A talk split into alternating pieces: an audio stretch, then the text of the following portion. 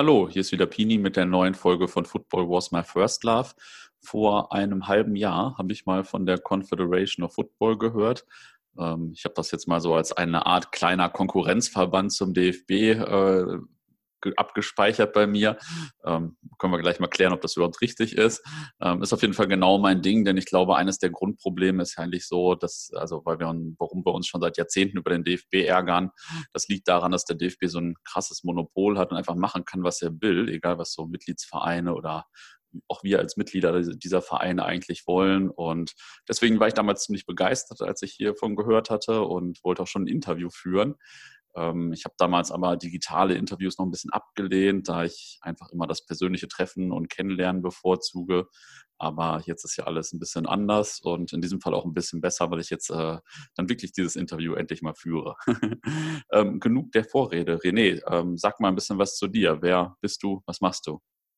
Genau. Ähm, René, 35 Jahre, ähm, geboren in Görlitz. Das äh, ist äh, immer ein bisschen spannend, wenn man so auf diese Ost-West-Debatte blickt, weil für mich ist quasi als Görlitz als alles Westen. Also ja. alle, die dies nicht wissen, Görlitz ist die östlichste Stadt in Deutschland. Genau. Ähm, wohne heute in Leipzig, bin ähm, Unternehmensberater, Schrägstrich Projektmanager ähm, für verschiedene Firmen deutschlandweit.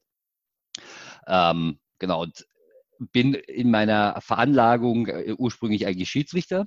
Mhm. Ähm, also habe mal mit 14 mich als Torwart versucht. Ähm, mhm.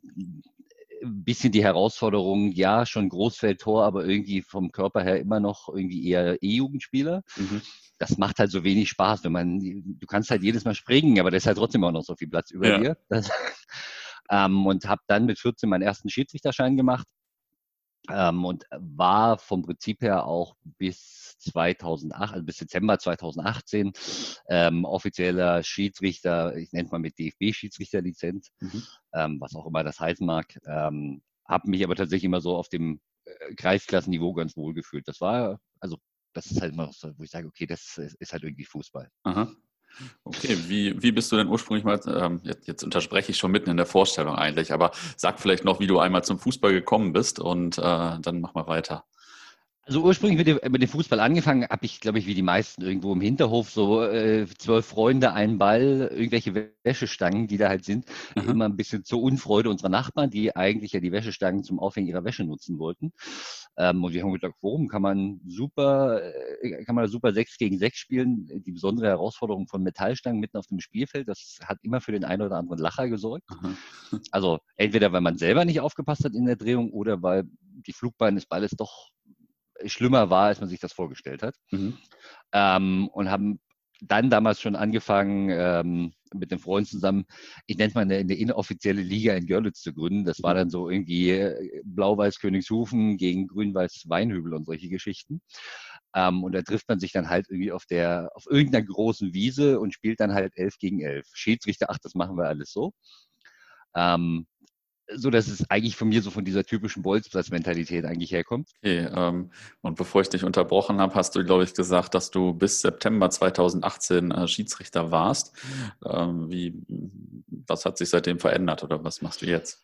Naja, es ist, ähm, also grundsätzlich bin ich, äh, ich, wenn man Schiedsrichter ist, dann ist, bleibt man das. Ähm, die Frage ist halt nur tatsächlich, ist man Schiedsrichter in irgendeiner bestehenden Organisation und jetzt äh, insbesondere in dem Kontext dessen, was ich ja noch nebendran mache, ist es, glaube ich, schwierig, auf der einen Seite etwas Neues aufzubauen, auf der anderen Seite Mitglied dessen zu sein, gegen das man eigentlich arbeitet.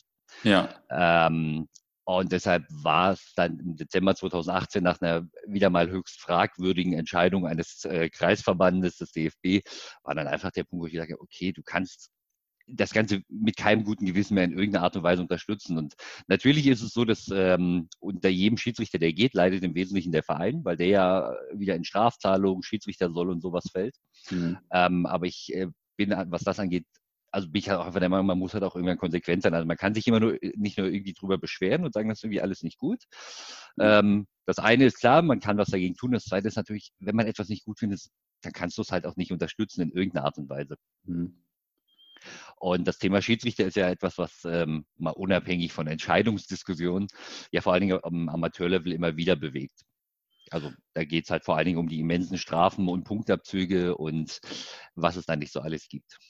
Ja, ja, da hatten wir auch schon mal vor fast einem Jahr eine Folge zugemacht mit einem ehemaligen Schiedsrichter, der irgendwann auch keinen Bock mehr hatte, angemacht zu werden, sage ich mal, und äh, vom Verband gar nicht unterstützt zu werden und so. Also es war auch schon, war, war da auch schon so ein kleines Thema auf jeden Fall. Ja, und das ist ja immer, also auch da sieht man ja ganz gut, das ist ja, ähm, was Schiedsrichter angeht, ist ja immer eine sehr verkürzte Diskussion. Also ähm, wenn man sich so die offiziellen äh, Kommentare anschaut, geht es ja immer, okay, wenn sich einfach Spieler, Trainer und Fans besser benehmen würden, hätten wir gar kein Schiedsrichterproblem. Mhm. Das ist ein Teil der Wahrheit, das stimmt, aber es ist halt auch nur ein sehr geringer Teil. Da blenden wir wieder mal all das, wo Schiedsrichter eigentlich viel mehr drin sind, nämlich in organisatorischen Strukturen, in Verantwortlichkeitsstrukturen, in ähm, Bewertungs- und Monitoring-Systemen, blenden wir mal wieder komplett aus. Ähm, und das hat äh, hat aber einfach zur Folge, dass wir uns mit ganz vielen Problemen, die sich tatsächlich sogar lösen lassen, gar nicht beschäftigen. Mhm. Ähm, und wir aber eher so das Kurz, ja, die, das ist ja ein gesellschaftliches Problem. Und Gesellschaft ist immer so wunderbar. Das ist nämlich so eine schöne anonyme Masse. Da kann man sich auch immer selbst rausnehmen.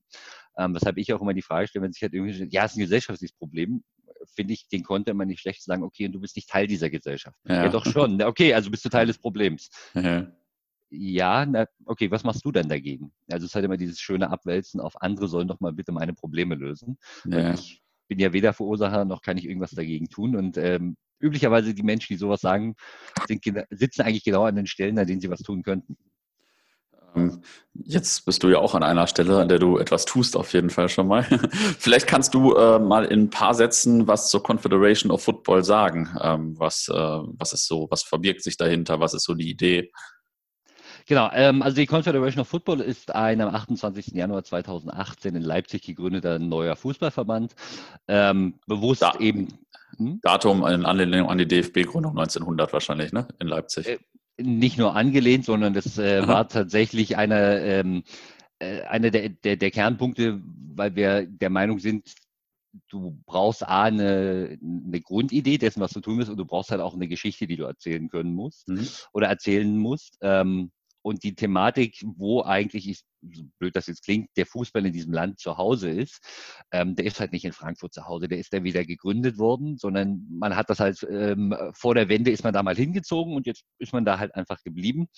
Ähm, das führt ja auch dazu, dass einmal im Jahr trifft man sich dann hier ähm, und zelebriert seinen eigenen Geburtstag. Das war es aber auch mit Leipzig. Mhm. Ähm, und es äh, und ich finde, es ist ähm, rein von der Geschichte her ist es ein ziemlich guter Beweis, dass man eigentlich ähm, auf Ebene ähm, eines deutschen Fußballbundes seine eigentlichen Wurzeln, also nicht nur da, wo man sich mal gegründet hat, vollkommen aus dem Fokus verloren hat. Mhm. Deshalb jetzt im, im jetzigen Haus des D oder im, im, eigentlichen Gründungshaus des DFB ist jetzt äh, eine Hochschule drin, die jetzt E-Sport erforscht. Aha. Also im Auftrag oder im Interesse des Sächsischen Fußballverbandes. Aha. Das ist aber ja, auch das ist wieder ein Thema. E-Sport ist, wird ohne Frage ein Thema, ob wir das unbedingt erforschen müssen oder ob es da nicht weltweit genug Universitäten gibt und Organisationen, die das schon längst tun. Ja. Glaube ich, kann man nicht nur getrennter Meinung sein, sondern da gibt es aus meiner Sicht einfach Themen, die wären viel, viel dringender zu erforschen. Mhm. Nämlich eben genau wieder für die Fußballbasis. Ähm, Themen, wie man Plätze viel, viel intensiver betreuen oder mit weniger Aufwand besser betreuen kann, äh, wie man bessere Infrastruktur schafft, ohne vielleicht Milliarden Euro aufwenden zu müssen. Ähm, das wird ja jetzt vor allen Dingen in Zeiten von Corona mit wegbrechenden Spenden und Mitgliedsbeiträgen und fehlenden Turnieren, die die Vereine machen können, ein viel, viel größeres Thema. Mhm. Da hilft dir am Ende des Tages nicht E-Sport. Und ähm, was habt ihr euch so auf die Fahne geschrieben quasi? Also wofür steht ihr quasi? Hm, das, also es gibt, wenn man sich die ganze Struktur des heutigen Fußballs anschaut, gibt es ähm, ganz, ganz viele Themen, die an sich erstmal sehr klein wirken, die aber, in der Gesamt, die aber im Gesamtzusammenhang das Leben für vor allen Dingen Amateurvereine extrem schwer machen. Ähm, da geht es zum einen natürlich auch wieder um finanzielle Belastung. Ähm, das ist ein äh, Thema, was ja immer wieder heiß diskutiert wird, ähm, wie viel Geld die Vereine eigentlich an ihre Verbände bezahlen und was sie so ein bisschen als Gegenwert dafür bekommen. Mhm. Ähm, wenn man das jetzt mal ganz simpel runterbricht, ist ein Verband nichts anderes als eine Dienstleistungsorganisation für alle seine Mitglieder. Ähm, und dann ist ja immer so meine Lieblingsfrage an die bestehenden Vereine, okay, stellt euch mal vor, euer Landes- oder Kreisverband sagt morgen, wir haben keine Lust mehr, wir machen einfach die Türen zu. Mhm. Was würde euch denn fehlen? Und üblicherweise kriege ich immer die gleichen drei Antworten. Okay, dann müssen wir unseren Spielbetrieb selber organisieren. Und dann fällt es, ja stimmt, aber für unsere Hallenturniere machen wir das eigentlich auch schon. Also es geht ja irgendwie. Oder für unsere Hallen und sonstigen Turniere Ja, wir müssten uns in jedem Fall weniger mit Sportgerichtsverfahren rumärgern, hätten also auch weniger Geldstrafen. Ja, und das wär halt, wir hätten halt definitiv weniger Stress. Und wenn du das so überlegst, okay, das ist jetzt, da ist ja kein Positivargument drin. Mhm. Also eins können wir selber, zwei, und wir weniger Geld zahlen, ist immer gut, und drei, weniger Stress, ja, das ja. ist eigentlich, dass wir das machen wollen. Ähm, das ist jetzt natürlich, ähm, kann man jetzt sagen, wieder sehr populistisch und platt ausgedrückt, ähm, aber um das mal vereinfacht darzustellen, das ist das, was die, bei die, was die Vereine heute wahrnehmen, was ihre Verbände für sie tun. Mhm. Ähm, und deshalb ist eins der Themen, die wir halt von Anfang an auch aus einer strategischen Ebene einfach gedacht haben, okay, was ist das, was ein Verband A wirklich können muss, was, was er leisten muss, was sind seine wesentlichen Aufgaben ähm, und was sind ähm, Mittel, die er dafür braucht. Und da gehen, reden wir halt zum Beispiel über solche ganz simplen Sachen wie eine Rechts- und Verfahrensordnung. Egal mit wem du dich unterhältst, alle sind sich einig, wir brauchen eine Sportgerichtsbarkeit die muss funktionieren, die muss da sein, weil du kannst natürlich nicht alle äh, juristischen Fälle, die du im Sportrecht hast oder die du halt im, im Verbandswesen hast, irgendwie auf regulärer juristischer Ebene irgendwie von einem Landgericht klären. Ähm, das, was, du, was nur heute einfach auffällt, ist, dass wir mit 21 Landesverbänden plus fünf Regionalverbände, aber 26 Rechts- und Verfahrensordnungen haben, plus ja. die vom DFB, wo du sagst, okay, das heißt, wir haben, sieben, wir haben in einem und dem gleichen Land 27 unterschiedliche Rechts- und Verfahrensordnungen obwohl ja alle das Gleiche tun. Ja. Jetzt muss man ja auch wieder wissen, wie entstehen denn diese Rechts- und Verfahrensordnungen? Naja, da sitzt halt, äh, da haben halt vor Jahren mal Gremien zusammengesessen, die haben sich gesagt, wir brauchen so eine Rechtsverfahrensordnung, jetzt schreiben wir die. Und daraus ist dann irgendwann der Punkt entstanden, dass jeder halt seine eigene entwickelt hat. Ähm, jetzt gibt es in jedem Landesverband und im Regionalverband gibt es dann irgendwie einen äh, Vizepräsidenten für Satzungs- und Rechtsfragen, wo du sagst, okay, aber warum?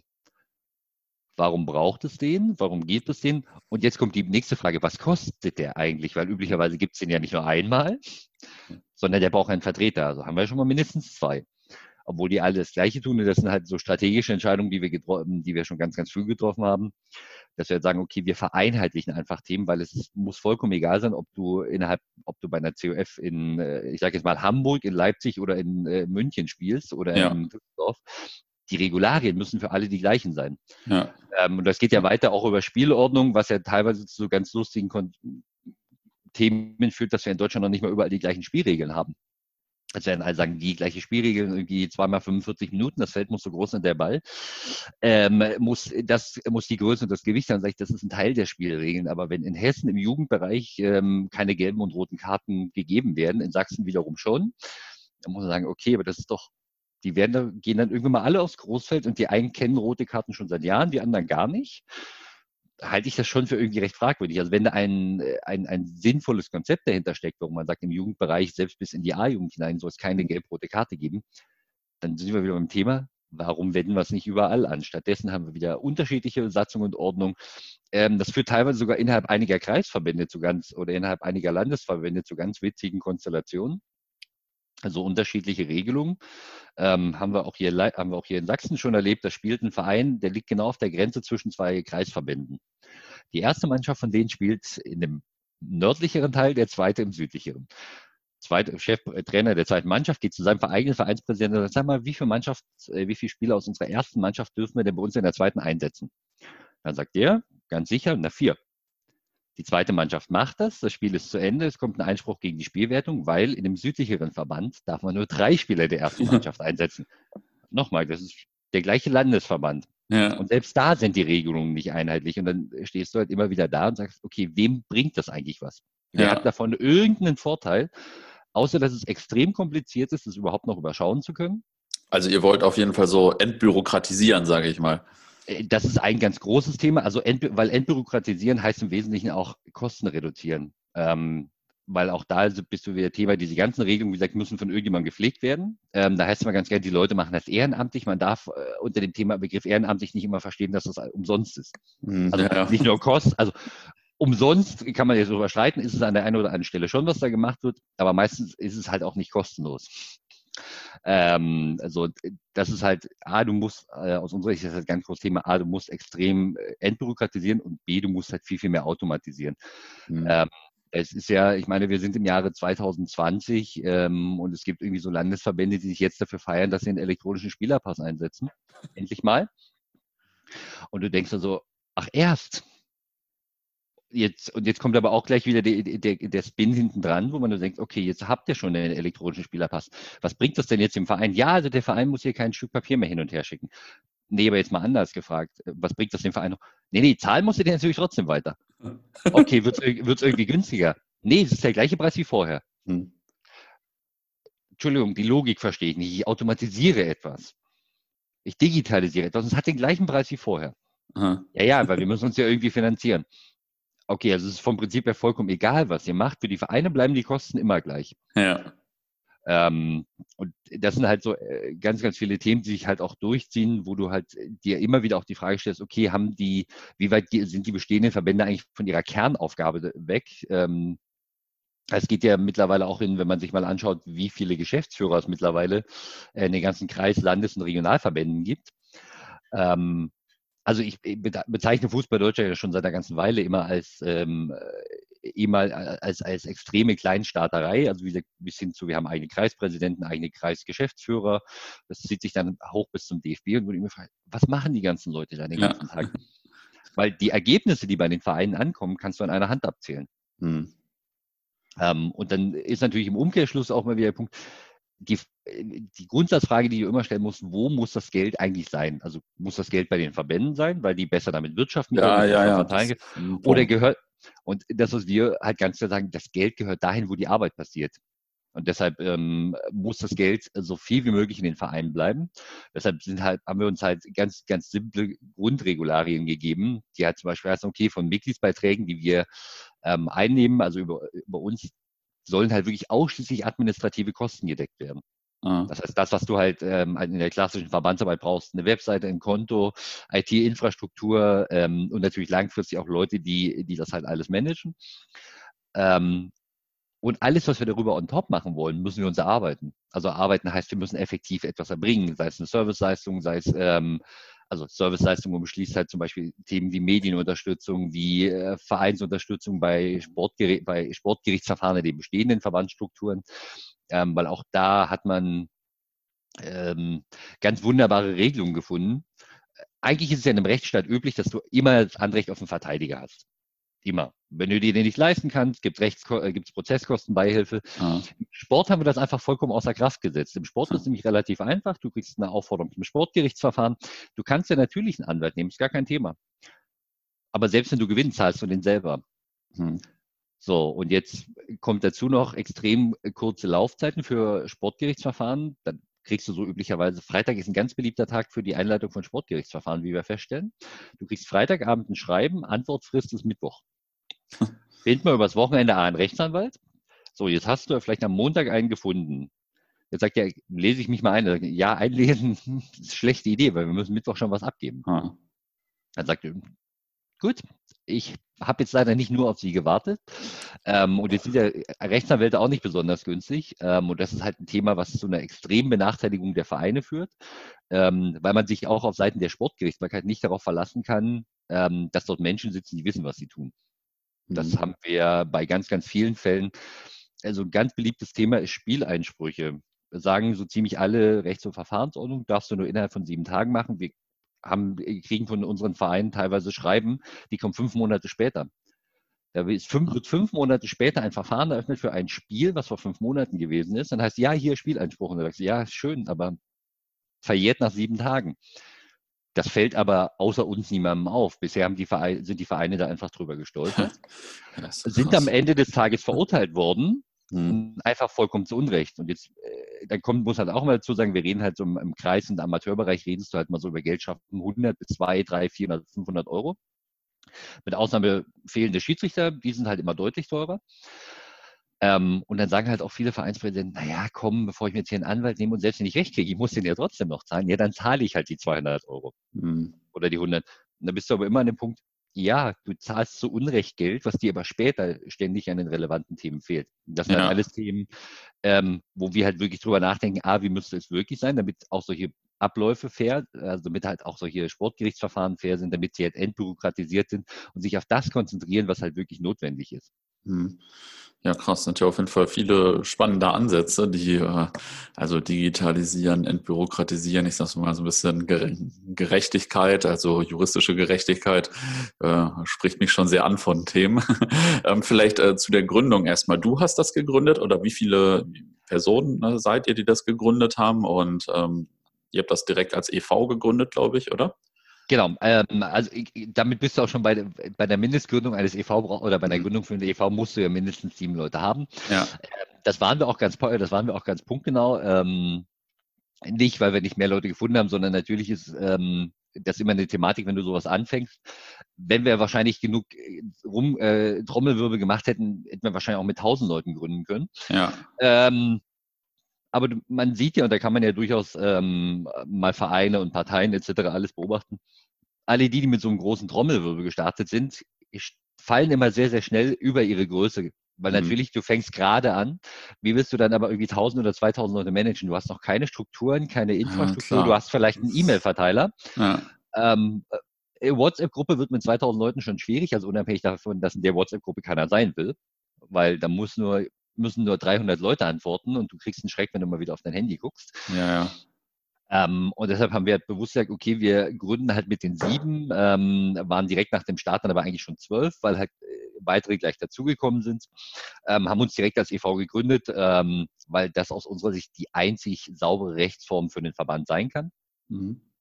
Ähm, was, äh, also A, weil ja der Kernpunkt eines Verbandes muss halt eine Gemeinnützigkeit sein.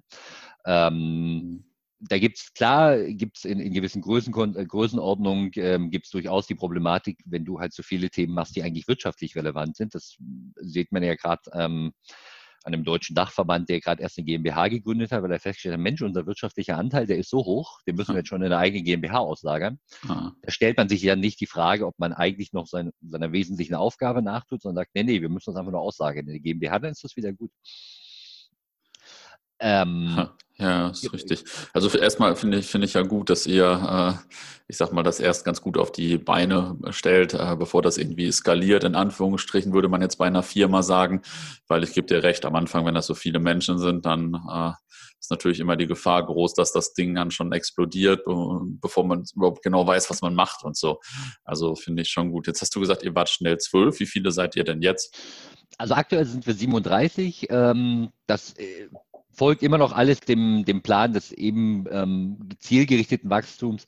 Ähm, also zielgerichtet heißt tatsächlich, wir machen, schalten keine großen Werbungen und sagen hier irgendwie, wer doch Mitglied, sondern wir sind äh, machen das tatsächlich immer in Gesprächen, in Einzelgesprächen, ähm, wo wir Leuten dann natürlich öffentlich, hey, wenn du mitmachen willst, wenn du wirklich die, die Kraft und den Willen hast, ähm, mitzuwirken, dann tu das.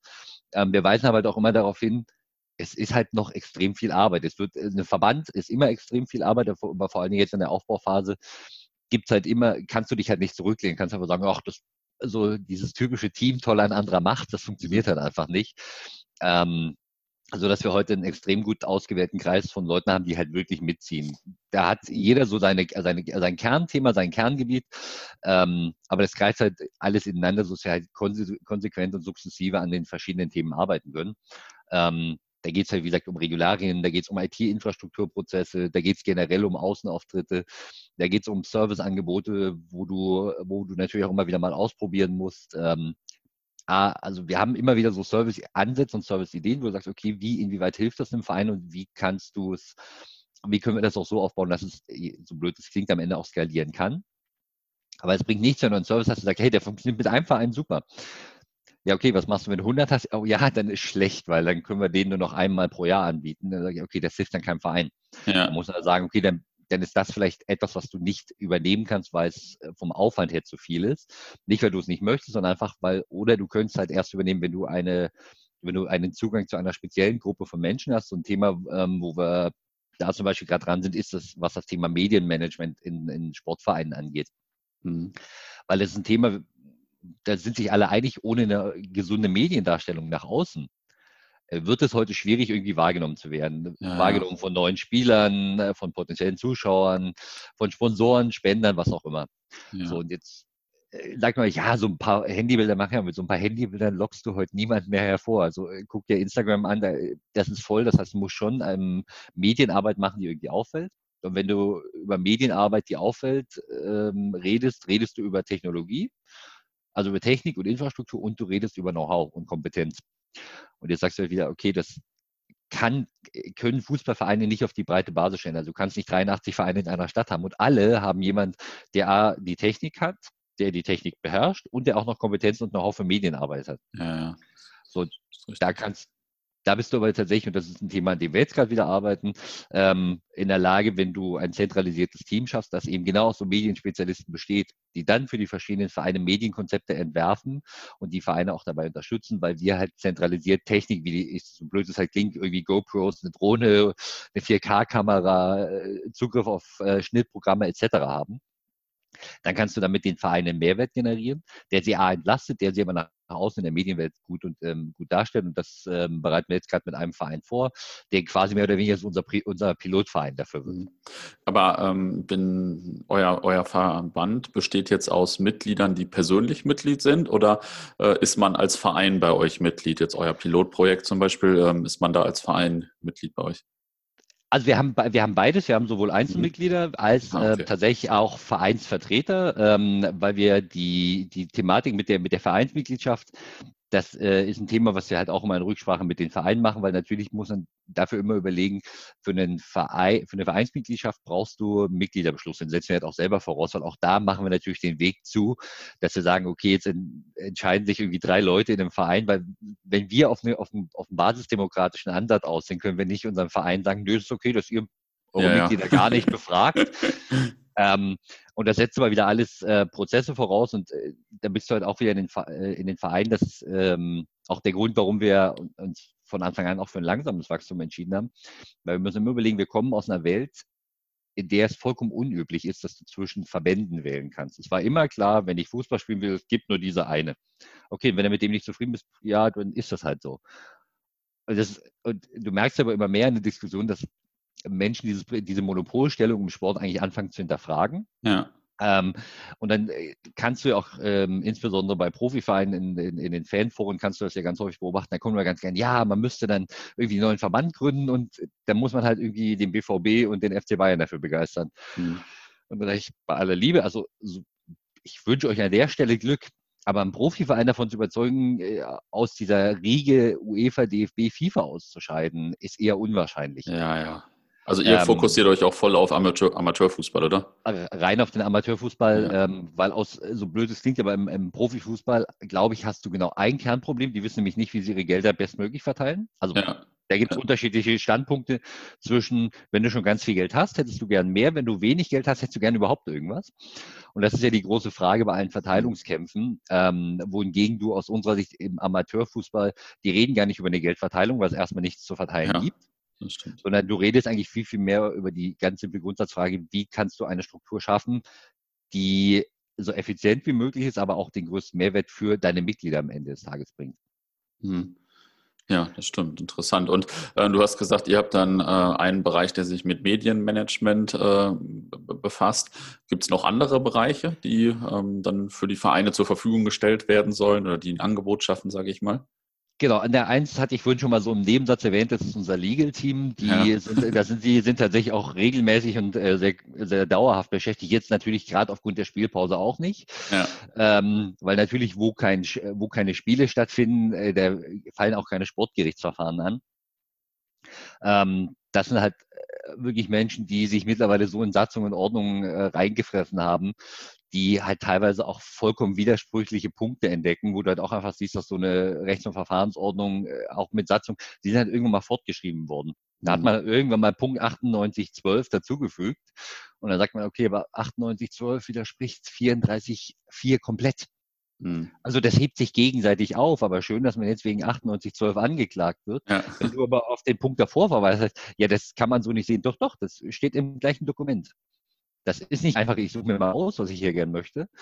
ähm, und das ist aber für die, für die Vereine tatsächlich, ähm, also vor allen Dingen eben auch da wieder Amateurvereine, ist das halt äh, ein extremer Nachteil, dieses Ungleichgewicht. Ähm, also A, du kriegst ein Sportgerichtsverfahren von jemandem, der, also von einem Sportrichter, der das eh jeden Tag macht. Das heißt, der hat eh schon mal den Vorteil, dass er viel, viel schneller weiß, wo er hingucken muss. Äh, unabhängig davon, dass wir häufig das Gefühl haben, dass sie vielleicht häufiger mal in ihre eigenen Unterlagen gucken sollten. Also um auch eben solche Themen wie Mensch, wie lange kann ich denn so einen Spieleinspruch überhaupt, also wie lange ist der überhaupt gültig? Was muss ich denn erfüllen, um dieses oder jenes Verfahren überhaupt aufrechtzuerhalten? Ähm, also äh, ganz schönes Thema, was unser Legal-Team letztes Jahr aufgemacht hat, ist ein Fall, wo ein Sportrichter ein Sportgerichtsverfahren von sich aus eröffnet. Aha. Also wo der einfach sagt, ich ja. halte das für falsch, ich mache eröffne jetzt hier mal ein Sportgerichtsverfahren. also gegen, äh, gegen eines Trainer, eines Vereins und sagst du, das ist schön, aber du weißt, dass selbst in deiner eigenen Rechts- und Verfahrensordnung drinsteht, so, dass jeder ein Sportgerichtsverfahren so, ja. öffnet, nur Sportrichter nicht.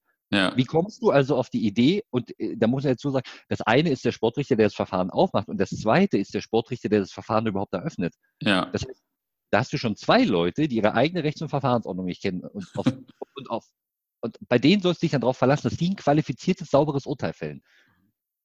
Ähm, ja.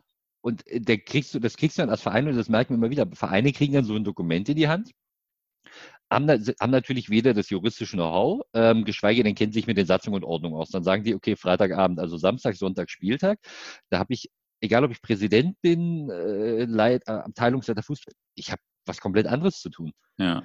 Das heißt, ich setze mich dann irgendwie, wenn ich Glück habe, noch Mittwochabend hin und formuliere eine, eine eigentlich juristisches Dokument ohne juristisches Grund-Know-how. Ähm, und so sehen ja auch die meisten Stellungnahmen von den Vereinen aus. Das ist noch nicht mal ein Vorwurf, aber die fangen dann an, aus, aus, Jurist, aus juristischer Laiensicht zu beschreiben, wie sie die Situation gesehen haben. Damit reiten sie sich meistens noch viel, viel tiefer rein. Ja, ja. Klassiker. Ähm, und das erfolgt aber halt alles nur, weil, weil es für sie halt keinen Ansprechpartner gibt, der sagt, ey, pass mal auf, ich gucke zumindest mal drüber, was du da schreibst, ich gebe dir mal Tipps, äh, weil in einem Rechtsstaat hast du immer das Thema, selbst wenn die Anklage berechtigt ist, der Beklagte hat immer das Recht auf einen fairen Prozess und der ist ja in den mhm. meisten Sportgerichtsverfahren nicht gegeben. Das haben wir ja lustigerweise auch bei Verfahren gesehen, die unsere eigenen Mitglieder betreffen. Ähm, Gibt es eine wunderschöne Story aus dem äh, Juli letzten Jahres. Ähm, in, zwei internationale Freundschaftsspiele in Leipzig, organisiert von uns. Ähm, unsere Schiedsrichter pfeifen.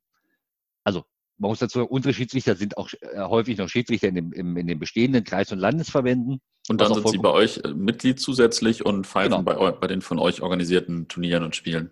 Genau, mhm. ähm, weil da sagen wir halt ganz es ist ein Grundrecht, ähm, was tatsächlich sogar so explizit im Grundgesetz steht, dass jeder Mensch äh, in Deutschland das Grundrecht besitzt, einen Verein zu gründen oder in einem Verein Mitglied zu sein. Mhm. Und deshalb sehen wir es als vollkommen fragwürdig an, wenn du sagst, okay, du klar darfst du beim Mitglied sein, aber du darfst nicht so anders Mitglied sein. Mhm. Aus, äh, sorry, das ist ein klarer und eindeutiger Grundrechtsverstoß. Und jemand, der das auch nur ansatzweise in seiner Satzung, in seine Satzung schreibt, sorry, also ich verstehe nicht, warum solche, warum solche Organisationen noch einen EV-Status haben können. Ja. Aber, das, aber das ist ein anderes Thema und ähm, aber das steht da drin quasi? Naja, es steht so ein bisschen indirekt, äh, steht immer okay. so indirekt drin. Also jemand, der äh, quasi bei uns teilnimmt, äh, müsste dann mit Strafen und sonst was rechnen und denken, ja, okay. okay, das heißt, ihr schreibt, ihr äh, lasst etwas, äh, in dem ihr Menschen ihre, ihre Grundrechte einschränken wollt und das als eingetragener Verein, der ja eigentlich gemeinnützig sein soll, das halte ich für eine höchst spannende Thematik. Ähm, und jedenfalls äh, kam es dann so, wie es kommen musste. Die Spiele wurden gemacht. Äh, dann kamen irgendwann die Sportgerichtsverfahren für die Schiedsrichter. Erst der erste Anklagepunkt äh, hieß, naja, unsportliches Verhalten. Und da sagt man, okay, ein Schiedsrichter hat ein Spiel außerhalb des bestehenden Verbandes gepfiffen, aber in uns, unter unserer Hoheit war auch Schiedsrichter bei uns, das heißt, wir haben ihn auch da angesetzt und so weiter. Und das ist jetzt unsportliches Verhalten. Also wenn ein Schiedsrichter ein Fußballspiel pfeift, außerhalb dem mhm. Spiel, ist das unsportliches Verhalten. Oh, das ist eine sehr eigenwillige Definition von unsportlichem Verhalten. Wäre dann also, würde sich ein Spieler unsportlich verhalten, wenn er jetzt mit seinen Freunden hinten im Garten kickt? Ah. Laut der Definition schon. Dann hat unser Legal-Team logischerweise darauf äh, eine Stellungnahme für alle Schiedsrichter formuliert. Ähm, äh, man muss dazu sagen, auch da passieren dann so die witzigsten Geschichten. Also bei, dem, bei diesen zwei Spielen waren sieben Schiedsrichter von uns im Einsatz. Es wurden aber acht Sportgerichtsverfahren eröffnet. Mhm. Es gab nämlich einen, der sollte, den hatten wir ursprünglich mal geplant, dass er dabei sein sollte. Der konnte dann aber nicht, weil der im Urlaub in England gewesen ist, also im Sprachurlaub in England. Unser Legal-Team hat eine, hat, hat eine Antwort formuliert. Da kam irgendwie Wochen später kam dann, kam dann das Urteil. Welch Wunder, also wir haben damit gerechnet. Natürlich haben sie alle verurteilt, aber jetzt auf einmal nicht mal mehr wegen unsportlichem Verhalten, sondern jetzt auf einmal wegen der Durchführung eines nicht angemeldeten Spiels. Das heißt, man, man hat nach der Stellungnahme, hat man einfach den Anklagegrund geändert, hat uns das aber nicht mitgeteilt, weil im Normalfall mit einer Änderung des Anklagegrundes hat man in einem Rechtsstaat das Recht, sich nochmal neu zu äußern. Wer, wer, ist jetzt nochmal Mann? Also wer, wer, wer äh, jeder, jeder, je, je, naja, der, der Kreisverband Leipzig. Ah, okay, ja, okay. Ähm, und dazu muss man sagen, selbst derjenige, der gar nicht dabei gewesen ist, selbst der ist verurteilt worden. Und, als, und zu, zu, was sind die verurteilt worden? Die müssen jetzt 500 Euro Strafe bezahlen oder was? Äh, nein, es sind ähm, also bei denen über 18 sind ähm, waren es immer 50 Euro Geldstrafe oder in einem Fall sogar 100 Euro, weil da Aha. hat man festgestellt, ah, der hat, war in zwei Spielen dabei. Und spätestens da hätte man ja irgendwie mal ins Denken kommen müssen. Also ich habe zwei Spiele, acht Verfahren, habe aber neun Urteile. Ja. Entschuldigung, irgendwas passt hier nicht zusammen war vollkommen egal. Und ähm, die Minderjährigen sind nur zur Verwarnung verurteilt worden, was man auch so sagt, okay, euch fällt schon auf, also 50 Euro und eine Verwarnung sind ein himmelweiter Unterschied. Natürlich kommt man dann wieder, ja, aber Minderjährige kann man nicht mit Geldstrafen belegen. Okay, aber jetzt mal ganz blöd gefragt, warum, also wie passt denn die Verhältnismäßigkeit einer Verwarnung zu einer 50 Euro oder 100 Euro Geldstrafe? Eigentlich gar nicht. Ähm, Dazu kam natürlich auch, dass man äh, auch die beiden Vereine, die dort äh, aus Leipzig teilgenommen haben, natürlich logischerweise auch ähm, vor hm. Sportgericht gezerrt hat. Auch da, äh, wir haben uns überhaupt, also uns war von Anfang an klar, dass wir, dass wir das Spiel ähm, bis zum Ende durchspielen müssen und bis zum Ende heißt man mindestens, wir, wir werden in Berufung gehen müssen. Für die Schiedsrichter ähm, können wir das leider oder konnten wir das leider nicht. Aber es gibt so einen schönen Passus, Geldstrafen unter 100 Euro für eine Einzelperson kannst du nicht in Berufung gehen. was halt auch besonders witzig ist, du hast ein Sportgerichtsurteil, was offensichtlich rechtswidrig ist. Also es verstößt gegen die eigene Satzung. Gegen, du kannst nur noch über ein Schiedsgerichtsverfahren äh, dagegen vorgehen und bei so einem Schiedsgerichtsverfahren musst du dann auch schon mal vier bis fünf, äh, mindestens 400 bis 1500 Euro in die Hand nehmen. Sorry, äh, wie, wie ist das, wenn ihr, also das ist jetzt alles Sportsgericht, aber kann man dagegen vor normalen Richten eigentlich angehen? Weil das ist ja schon, ähm, schon sehr willkürlich. Das kann, mir, kann mir gar nicht vorstellen, dass das zu normalen Gesetzen in Deutschland passt. Also sehr willkürlich ist äh, noch ist noch eine ist noch eine sehr äh, ach, wie nennt man das nett aus äh, ausgedrückte ja. Geschichte. Ähm, auch da ist es, äh, gibt leider Gottes das Vereinsrecht oder das Verbandsrecht, also muss man jetzt sagen, Vereins- und Verbandsrecht ist das gleiche, weil Verbandsrecht im klassischen Sinne gibt es im Grundgesetz nicht. Ähm, gibt tatsächlich die Variante, dass du den Weg einschränken kannst. Das haben tatsächlich auch die meisten Landesverbände gemacht. Das heißt, ähm, wenn du gegen, wenn du mit den Urteilen aus der Sportgerichtsbarkeit nicht zufrieden bist, oder der Meinung bist, dass sie immer noch falsch sind, kannst du nicht unter dem Ausschluss des ordentlichen Rechtsweges, kannst du vor ein Schiedsgericht ziehen. Ah. Ein Schiedsgericht ist aber kein ordentliches Gericht. Ähm, deshalb sind zum Beispiel solche Fälle ähm, wie Jena gegen den DFB oder Waldhof Mannheim gegen den DFB tatsächlich spannend, weil das Fälle sind, wo die endlich mal vor einer ordentlichen Gerichtsbarkeit landen. Ja.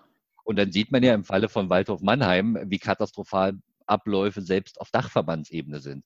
Wenn, jetzt, wenn, wenn sich dann ein Landgericht hinsetzt und sagt, nö, das ist super, was Sie hier gemacht haben, ähm, aber wir haben da so, hegen da so extreme Zweifel dran, weil hier fehlen alle Unterschriften.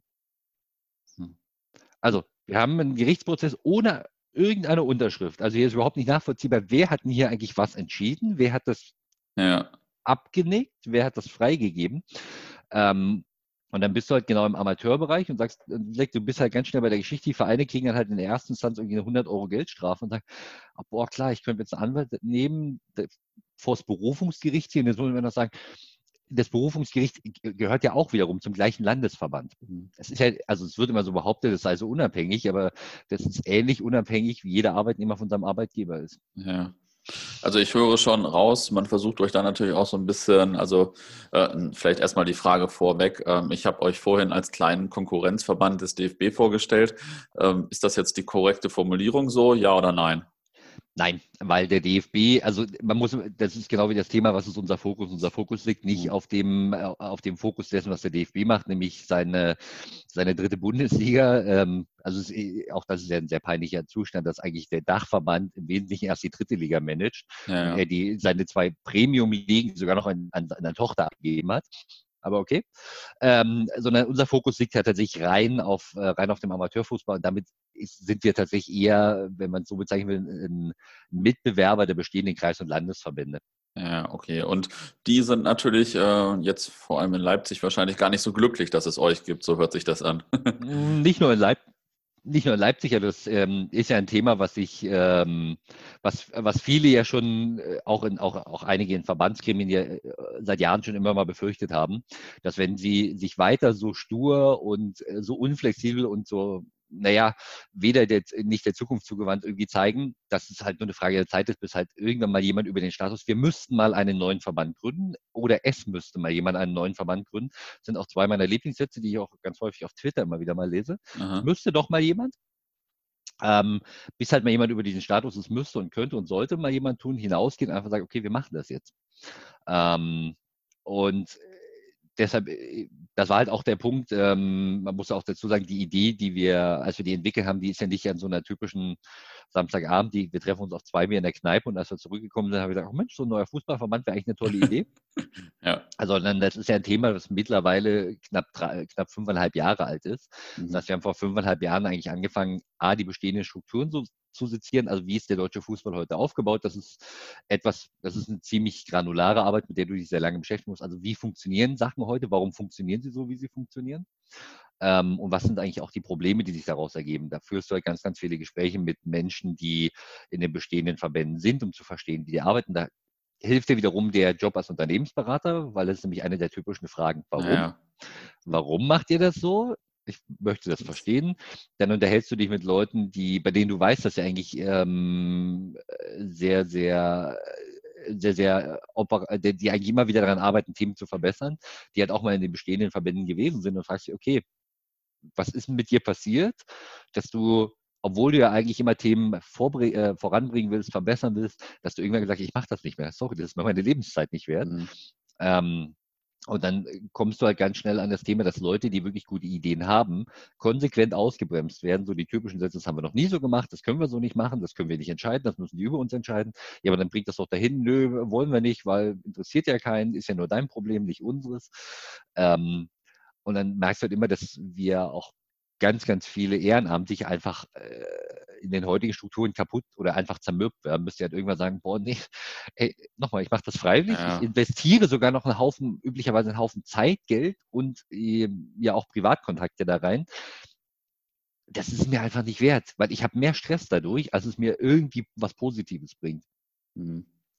Ähm, und dann kommst du, kommst du halt irgendwann zu dem Punkt, dass du sagst, okay, offensichtlich sind die bestehenden Strukturen dermaßen verhärtet ähm, und gegen jedweden Wandel irgendwie ähm, immun, ähm, dass es eigentlich gar nicht anders geht, als was komplett Neues zu machen. Also etwas, wo du außerhalb dieser bestehenden Strukturen bist, wo du unabhängig bist, ähm, wo du dich eben nicht nach Regularien oder nach gern vorgeschobenen Regularien richten musst, die einfach vollkommen an der Realität vorbeigehen. Mhm. Wie ähm, wird das eigentlich so von Vereinen angenommen? Also wenn ihr jetzt mit Vereinen sprecht, ähm, also die sich an euch wenden oder ähm, an die ihr euch wendet, wie, wie, wie läuft das so? Wie ist so die Resonanz? Naja, du hast, du hast wie bei jeder Veränderung hast du die, hast du die gleichen drei Gruppen. Du hast die Vorreiter, die, die sagen auch endlich ja. und sind wir mit dabei. Du hast die, die das ähm, extrem skeptisch beäugen. Die, mhm. äh, die, die halt so sagen, ja, wir sind doch schon in einem Verband, äh, das reicht uns doch. Wo ich mir sage, Entschuldigung, es, es, gibt keine Pflicht, zu uns zu wechseln oder mit uns zusammenarbeiten, äh, zusammenzuarbeiten, überhaupt nicht. Ähm, weil auch da, sage ich mal, ähm, äh, so, äh, so, kannst du das ja relativ simpel sagen, das ist ein simpler, simpler Marktmechanismus. So klassisch, kapitalistisch, wirtschaftlich. Entweder ist das Angebot, was wir schaffen, wir, wir können damit so viele Leute überzeugen, dass, er, dass sich das langfristig auch trägt und lohnt. Ähm, oder wir sagen halt irgendwie, okay, die Idee war wahrscheinlich nicht schlecht, aber die Umsetzung hat gescheitert und das war halt einfach nur gern gemaul, aber wenn es dann darum geht, wirklich was zu tun, dann waren die Leute doch nicht bereit. Ähm, die spannendste Gruppe sind eigentlich die in der Mitte, die eigentlich selber einsehen, okay, so wie es heute ist, ist nicht gut, ähm, die aber natürlich diesen, diesen gedanklichen Prozess von, ey, ich habe wirklich eine Wahl und was heißt das denn auch in der Konsequenz für mich als Verein, wenn ich im Zweifelsfall meine erste Herrenmannschaft dort melde, meine zweite da und meine erste, was heißt das denn auch in diesem Zusammenspiel? Ähm, das hat mhm. ja äh, Vor- als auch Nachteile, wie jede Entscheidung am Ende des Tages. Ja. Und die Gespräche, die wir führen, ähm, beginnen häufig, häufig immer mit, dem, mit den gleichen Missverständnissen wie der, aber der DFB ist doch staatlich legitimiert. Nee, nee, der DFB ist auch noch ein EV, also der hat den gleichen Rechtsstatus wie ihr. Das, das stimmt, ist, aber man nimmt ihn natürlich schon eigentlich als äh, Staat im Staat wahr. Ja. So also muss man ja auch mal rein von der Außenwirkung, so agiert er ja auch. Ja, also ja, ähm, das sieht man jetzt ja auch in den Corona-Debatten, dass man sagt, okay, also in Jena darf nicht gespielt werden, der DFB sagt, pff, Jena Halle, was ist das schon? Gut, ja. spielen jetzt dritte Liga, aber ist doch egal, wir fangen an. Ja, es ist ein undemokratischer Staat im demokratischen Staat, ja, ja. Nein, also er, er, er sagt ja selber, er ist demokratisch, weil er hält ja alle vier Jahre den Bundestag ab, ja, ähm, bei denen die meisten Abstimmungen mit 100 Prozent ausgehen und dann denen dann Zeitreporter es schon als kleine Revolution feiern, wenn jemand mit 17 Enthaltungen wiedergewählt wird. das ist dann schon eine demokratische Revolution, äh, wo man denkt, oh, pff, ich habe da vielleicht einfach ein anderes Recht, ein anderes Demokratieverständnis. Mhm. Deshalb ist mir äh, zum Beispiel ein, ein Graus, was ich immer wieder sehe, ist dieses Jahr, wir haben einstimmig beschlossen. Ein, ja. ein einstimmiger Beschluss hat keinen Wert, weil er vom Prinzip her nichts anderes aussagt. Also entweder haben die Leute keinen Bock gehabt, sich damit zu beschäftigen, oder sie haben einfach aus Prinzip zugestimmt. E, egal welche, ich bin mir sicher, wir können 100 Leute im Querschnitt dieser Gesellschaft nehmen. Und die setzen wir in den Raum. Wir können die, glaube ich, 3000 Themen durcharbeiten. Die werden nie zu einem 100 Prozent, also ja, wir werden nie ein stimmt. Thema finden, wo alle die gleiche Meinung haben. Komischerweise im Fußball geht das ständig so. Ja. Äh, Verbandssitzung, Antrag X 100 Prozent.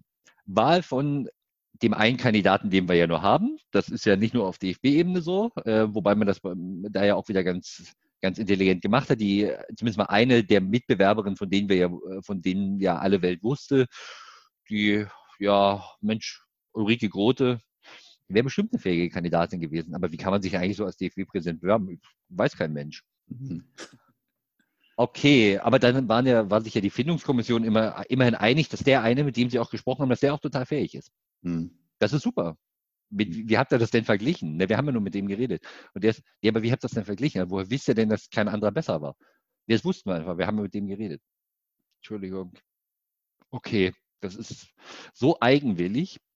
Ähm, das sind halt alles Themen, die aus unserer Sicht ja weder von Demokratie Verständnis zeugen, noch ähm, irgendwie in eine, in eine heutige Zeit passen, wo du ja tatsächlich immer den Kampf um Ideen hast. Ja, und ja, also das stimmt. Das ist äh, beim DFB jetzt wahrscheinlich nicht so ausgeprägt.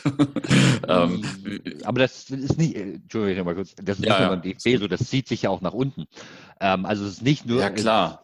Klar. Und äh, weil das äh, muss auch immer sagen, das ist ja auch wieder äh, vorgelebte Praxis, wenn es üblich ist, dass es keinen Gegenbewerber gibt. Deshalb ähm, ganz simples Beispiel auch auf Kreisebene. Vor nicht allzu langer Zeit wurde in, wurde in Bielefeld ein Schiedsrichter, ein neuer Schiedsrichterausschussvorsitzender gewählt. Aha. Und total dreist hat sich doch tatsächlich beim dortigen Verband, Kreisverbandstag, ist, hat sich ein Vereinspräsident dafür entschieden, jemand anderen zu nominieren. Aha. Und auf einmal war das keine Wahl mehr, auf einmal war das eine Kampfabstimmung. Also wir merken uns, steht einer zur Abstimmung, ist es eine Wahl. Sind zwei, ist es eine Kampfabstimmung. Ähm, und noch viel dreister, die Vereine haben sich sogar noch irritieren lassen und haben diesen neu nominiert, also nicht den Alteingesessenen, oder nicht den bestehenden Schiedsrichterausschuss, die haben den neuen, der nominiert wurde, sogar mit Mehrheit gewählt. Das war Revolution. Das, das, ist ja sowas von dreist. Da stellt sich jemand zur Wahl, der den Posten noch gar nicht hat und der wird sogar gewählt. Das geht, also, das, das geht wirklich gar nicht. Jetzt muss ich dazu sagen, äh, derjenige, der dort gewählt hat, warum oder der dort nominiert worden ist, warum auch immer er das mitgemacht hat, der ist dann drei Tage später wieder zurückgetreten, was das natürlich ein bisschen komisch wirken lässt. Ähm, aber da gab es dann eben auch äh, total das ist so ein Thema, das ist halt eher so eine, so eine Posse aus der Kreisklasse oder aus dem Amateurfußball. Ja. Der ist dann irgendwie drei Tage später zurückgetreten, dann gab es Wochen später, gab es auf einmal äh, ein, ein Disziplinarverfahren von dem Schiedsrichterausschuss, witzigerweise quasi von dem Kollegen, der die Wahl verloren hat, Aha. dann aber wieder als Interims-Schiedsrichterausschuss eingesetzt worden ist.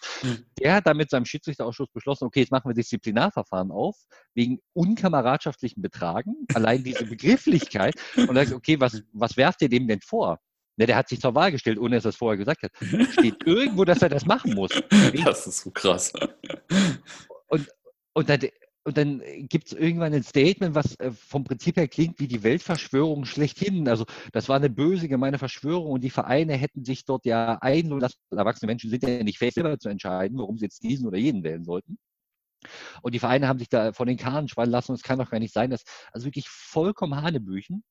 Man muss dazu sagen, immerhin hat äh, an der Stelle später mal das Verbandsgericht das ganze, äh, diesen ganzen, diesem ganzen Blödsinn ein Ende gesetzt. Ja. Ähm, aber allein, dass es so weit kommen kann, dass, dass ich nur, weil ich eine Wahl verloren habe, ein Disziplinarverfahren eröffnen kann und denjenigen einfach noch als, als Schiedsrichter rausschmeiße, das zeigt doch eigentlich schon, dass diese ganzen regulatorischen Prozesse, die eigentlich für, für ein Gleichgewicht und für, für die sogenannten Checks and Balances sorgen sollen, ein Begriff, den wir üblicherweise aus Amerika kennen, der ja. natürlich auch in Deutschland in indirekter Form so angewendet wird, ähm, dass der Stand heute bei den bestehenden Verbänden überhaupt nicht funktioniert. Du hast keine Kontrollinstanz, so kann jeder machen, was er will. Ähm, und das führt eben zu ganz, ganz viel Beliebigkeit, zu unwahrscheinlich viel Willkür. Ähm, und natürlich auch immer zu dem, äh, zu dieser indirekten auch Abhängigkeit. Ähm, das ist auch etwas, was wir häufiger machen. Ja, eigentlich finden wir das total toll, was wir machen, aber wir unterstützen euch eher so indirekt, weil wir können uns und wollen uns ja mit den bestehenden Verbänden noch nicht verscherzen.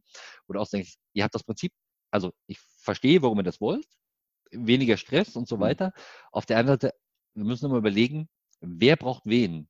Brauchen die Vereine den Verband oder braucht der Verband ja. die Vereine? Das was, das, was heute wahrgenommen wird, ist gefühlt immer eher andersrum. Also vom Prinzip ja. die Vereine könnten alle zumachen, der Verband würde trotzdem überleben. Ähm, und das, wenn du nochmal auf die Realität nee, ist eigentlich genau andersrum. Also die Vereine könnten auch ohne den Verband überleben. Das wäre gar kein Thema. Ähm, und deshalb ist halt auch da der Fokus, ein Verband muss halt explizit und nicht nur auf dem Papier und nicht nur in der Theorie effektiv für seine, Mit äh, für seine Mitglieder arbeiten nicht Mitarbeiter, wie ich gerade äh, fast, fast gesagt hätte, ähm, sondern tatsächlich für seine Mitglieder. Und das ist ähm, etwas, wo wir heute immer wieder feststellen, steht schön in den Satzungen und Ordnungen. Ja. Mit der Realität hat das extrem wenig zu tun. Ja, auf jeden Fall. Ähm, du hast vorhin gesagt, ihr habt ein Turnier ausgerichtet. Also ihr veranstaltet jetzt auch schon, äh, schon eigene Spiele oder eigene Veranstaltungen, oder? Genau, also was, äh, genau, also wir machen eigene Turniere, wir haben äh, immer wieder eigene Freundschaftsspiele, die wir, ähm, also sowohl national als auch international. International muss man immer dazu sagen, das ist ein Teil einer, also es ist eine ganz wesentliche Änderung, die wir bei uns von der Struktur her vorgenommen haben.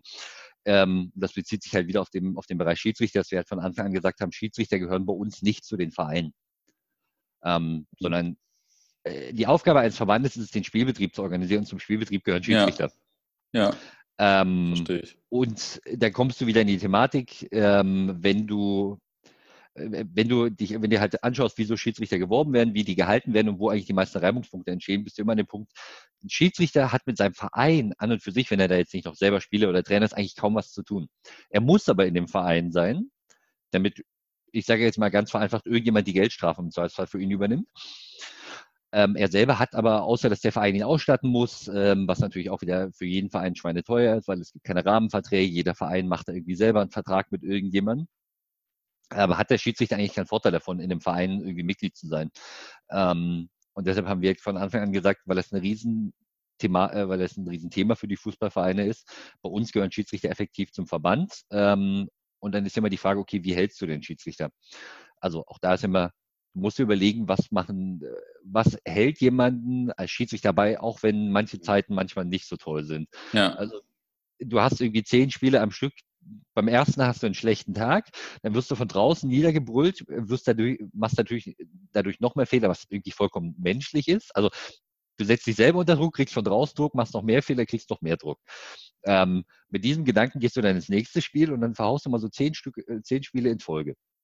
Stand heute hast du einfach das Problem, vor allen Dingen auf Kreisebene, du bist alleine, da, du hast niemanden, der dich da rauszieht. Ja. Ähm, das, äh, da gibt es eben auch wieder keine Unterstützung von den bestehenden Verbänden. Du hast irgendwie keinen Ansprechpartner. Dein Ansetzer, ja, den könntest du theoretisch anrufen, aber der, also wenn du Glück hast, ist er dir noch sympathisch. Wenn du Pech hast, hast du dich nee, willst du mit dem eigentlich auch nichts zu tun haben. Mhm. Ähm, so, und, unterhalte ich mal mit jemandem, der kein Schiedsrichter ist, über die Problematik. Das ist, ja, sorry, das, das gehört halt einfach dazu. Ja, aber es ist ja trotzdem nicht befriedigend. Ja.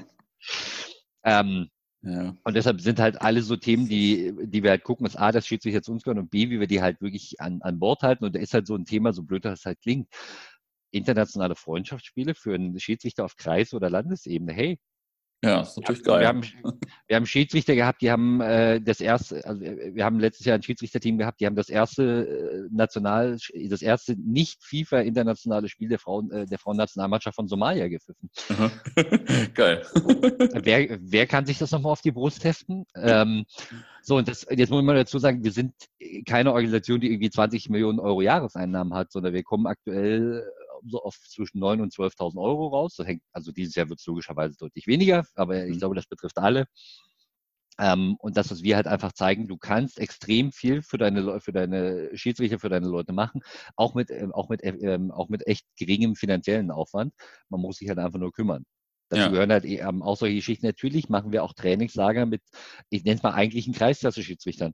Mhm. Aber das, dann sind die halt mal vier Tage am Gardasee. Mhm. Wenn das ja, dazu cool. führt, dass die A, positiv dieser Schiedsrichtergeschichte eingestimmt sind, dass sie Themen mitnehmen, dass sie sich weiterentwickeln. Und wir haben mehrere solcher Fälle, die eigentlich, bevor sie bei uns angefangen haben, eher daran, darüber nachgedacht haben, ob sie aufhören.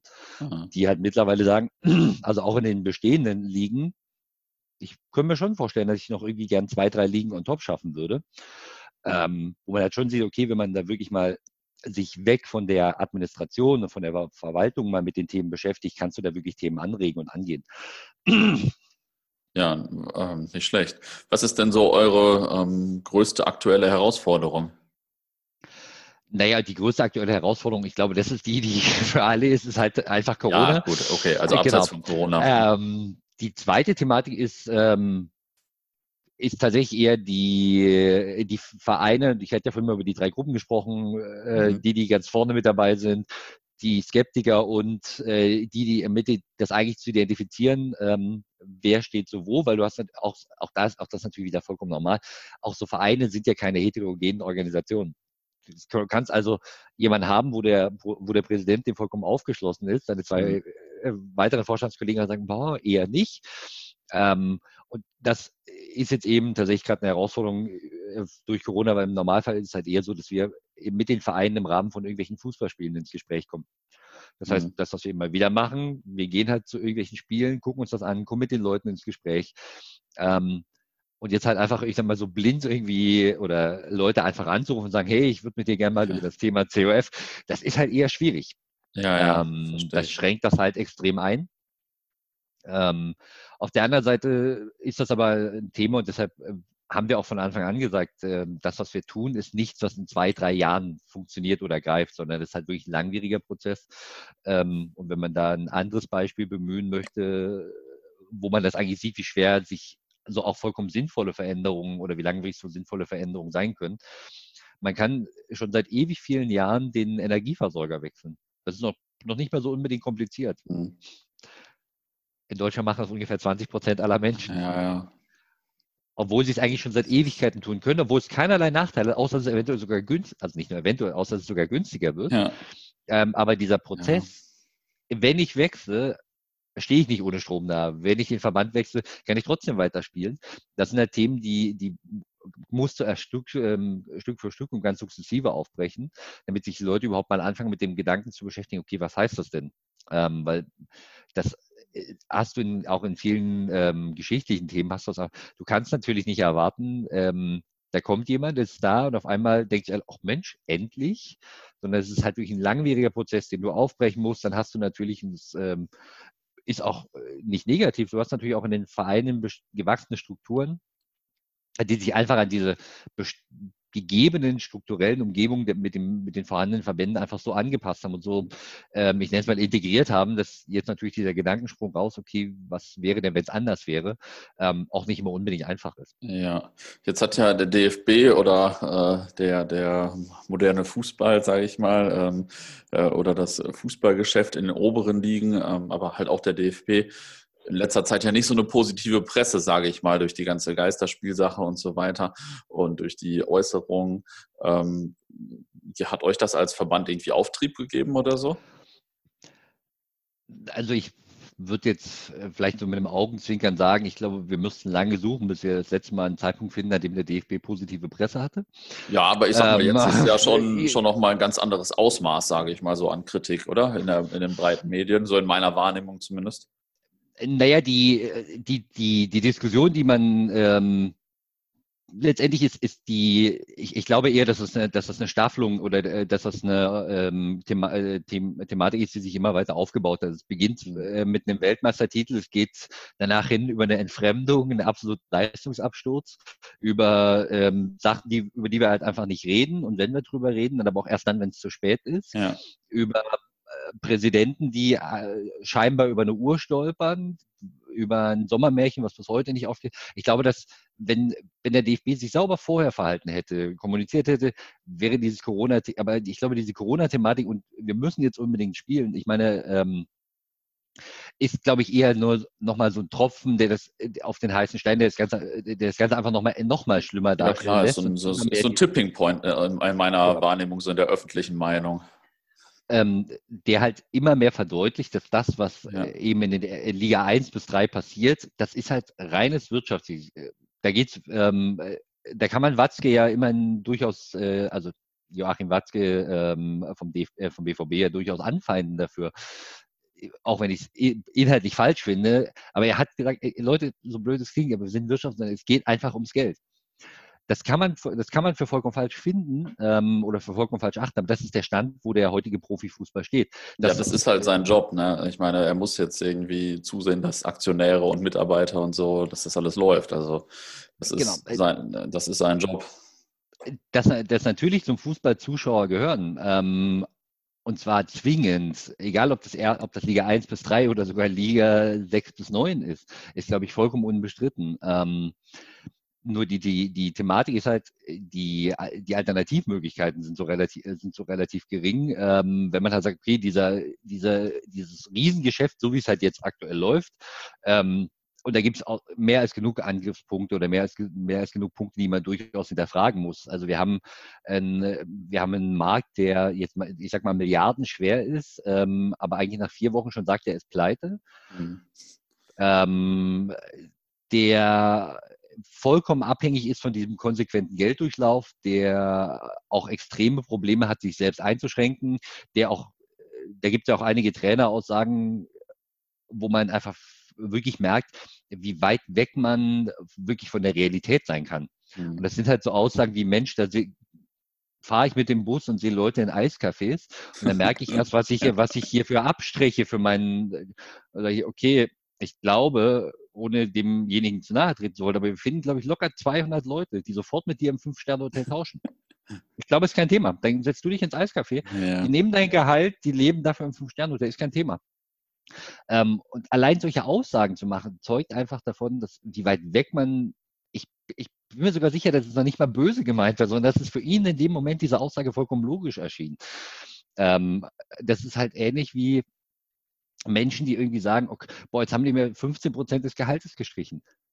Das ist ärgerlich, ohne Frage. Aber wir haben Leute, die verdienen einen Bruchteil von dir und kriegen ja, nur noch klar. 60 Prozent, weil ihre Firma sie auf, auf 0 Prozent Kurzarbeit gesetzt. Also allein das, das einfach, da bist du ja auch immer beim Thema soziale Verantwortung. Soziale Verantwortung heißt ja nicht nur, wir nehmen uns ab und an mal an den Händen und spenden mal 4000 Euro, sondern es ist auch eine Anerkennung, was für ein Glück und was für ein, ja doch eigentlich was für ein Glück äh, man eigentlich hat, dass man seinen Traum als Fußballprofi ähm, so weit gebracht hat, dass man heute davon mit, äh, ich sag mal, vielleicht drei Jahresgehältern oder vielleicht bei vielen trifft es ja auch mit einem Jahresgehalt so eigentlich nie mehr arbeiten muss. Ja, ja, also äh, wobei ich und, nicht mal was gegen die Gehälter habe so richtig, weil es gucken einfach so viele Menschen zu. Nur wie diese Leute dann natürlich ticken und sich entwickeln, dass die gar nichts mehr mit der normalen Welt zu tun haben, das ist natürlich vollkommen mal Wahnsinn. Na, aber das geht ja mit den Gehältern einher, wenn du ja, ähm, also deshalb ist ja jetzt auch die Thematik und das ähm, ist ja auch durchaus eine, eine, fragwürdige Komponente, wo man sagt, okay, viele Bundesliga-Vereine haben ähm, ihre Mitarbeiter in den Geschäftsstellen auf 0% Kurzarbeit geschickt. Die Profis wiederum haben, ja, hatten ein bisschen Gehaltseinbußen. Ja, ja, klar. Das, also, da, dass das alles Wahnsinn ist, braucht man nicht drüber reden. So, und, Weil ich meine, die haben irgendwo so, einen so einen äh, Stellenwert jetzt, sage ich mal, von Hollywood-Schauspielern oder Schauspielern generell, nur dass die Schauspieler halt äh, nach ihrem Film bezahlt werden und so weiter und so fort. Und nicht, äh, also wenn keine Filme kommen, dann, dann wird auch nicht bezahlt. Und das ist bei den Fußballern halt auch noch anders. Ja, wobei auch da, auch, auch Hollywood ist ja, ähm, vor allen Dingen, wenn wir auf Summen schauen, auch das ist ja vollkommen astronomisch, was. Ja, was natürlich. Leute, natürlich, also, nur sie müssen halt irgendwas machen, um Geld zu verdienen, sage ich mal. Und die Spieler müssen jetzt nicht mal was machen und verdienen das Geld. Das ist ja der Fehler im System. Also jetzt gerade, ja, sage ich mal. Ja, also die Höhe ist halt einfach, ähm, und deshalb, ich glaube auch, dass es, ähm, es wird immer so gern abgetan mit einer Neiddebatte. Ich, ähm, das, wenn man das ganz verkürzen will, ist es das. Es geht letztendlich um die Frage, warum äh, Menschen, die wirklich gesellschaftlich relevante Arbeit verrichten, ähm, eigentlich mit Hungerlöhnen abgespeist werden. Und das, das, außer, das hat der Corona wieder mal ganz gut gezeigt. Was sind eigentlich so systemrelevante Gruppen? Ja, klar. Ähm, und zeitgleich ähm, liest man dann irgendwie, dass irgendjemand seinen Vertrag gerade nicht verlängern möchte oder nur, wenn er so und so viele Millionen on top bekommt. Ja. Wo man einfach denkt, ja, natürlich ist mehr Geld immer nicht schlecht, aber schau nochmal die Situation und die Zeit an, in der du dich gerade befindest. Ja, klar. Und, und, und mach einfach nochmal einen Schritt zurück.